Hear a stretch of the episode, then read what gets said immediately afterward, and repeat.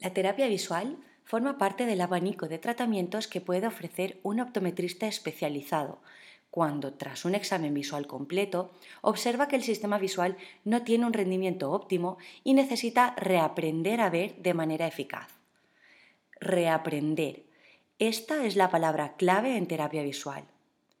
Pero si yo solo venía por unas gafas porque no veo bien. No ver bien es un concepto demasiado amplio por ese motivo, unas gafas no siempre son la solución, ni mucho menos, a nuestros problemas o síntomas visuales. Para entender mejor esta idea, digamos que el sistema visual es como una silla de cuatro patas, donde cada una de las patas es una habilidad visual. Oculomotricidad, enfoque, binocularidad y percepción, que garantizan su estabilidad y funcionalidad. Necesitamos tener una buena oculomotricidad es decir, unos buenos movimientos oculares para la lectura eficaz y los deportes. Necesitamos que el enfoque aclare las imágenes para que no se vean borrosas a ninguna distancia y que además sea flexible y rápido. Necesitamos que los dos ojos estén coordinados y apunten al mismo sitio siempre. Y también necesitamos entender lo que vemos, percibir toda la información visual de manera que tenga sentido.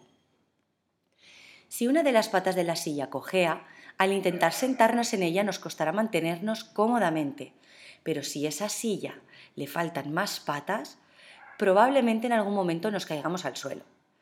Esto es lo que ocurre muchas veces, que el nivel de demanda que exigimos al sistema visual es mucho mayor que sus capacidades y lo hacemos tambalear. Sí, sí, y lo hacemos tambalear más de una vez al día. Si no me crees, pensemos cuántas horas seguidas pasamos delante del ordenador sin hacer descansos, tan concentrados que casi no parpadeamos, sin una buena iluminación. La luz que desprende la pantalla no cuenta como iluminación adecuada. También pasamos mucho tiempo usando el móvil antes de ir a dormir, leyendo en la cama, mirando la tele con la luz apagada, y así podría seguir un buen rato.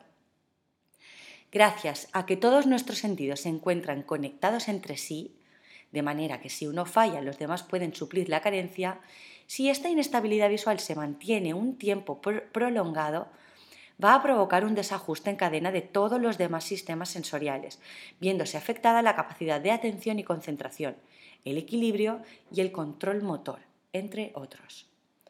Vamos, que si a nuestro sistema visual no le tenemos a punto para darle caña día a día, nos vamos a ver envueltos en una serie de consecuencias y no solo visuales, sino que afectarán a nuestro bienestar y rendimiento general. La terapia visual es una herramienta que nos va a ayudar a afrontar esa demanda visual y a aumentar la funcionalidad en poco tiempo.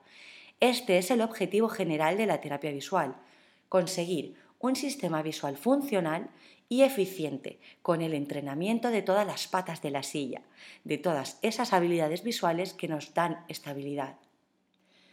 Si tu visión está interfiriendo en tu potencial o en tu bienestar, entrenando todos los días unos minutos durante un tiempo, vas a mejorar los síntomas y empezarás a realizar las tareas sin esfuerzo. Puede que un objetivo concreto sea no tener dolores de cabeza tras unas horas de trabajo en cerca, mejorar la atención, leer más rápido, tener mejor rendimiento en los deportes, que el resultado de los exámenes académicos reflejen todo el esfuerzo invertido, o mejorar la comprensión lectora, eliminar la visión doble o conseguir ver en 3D.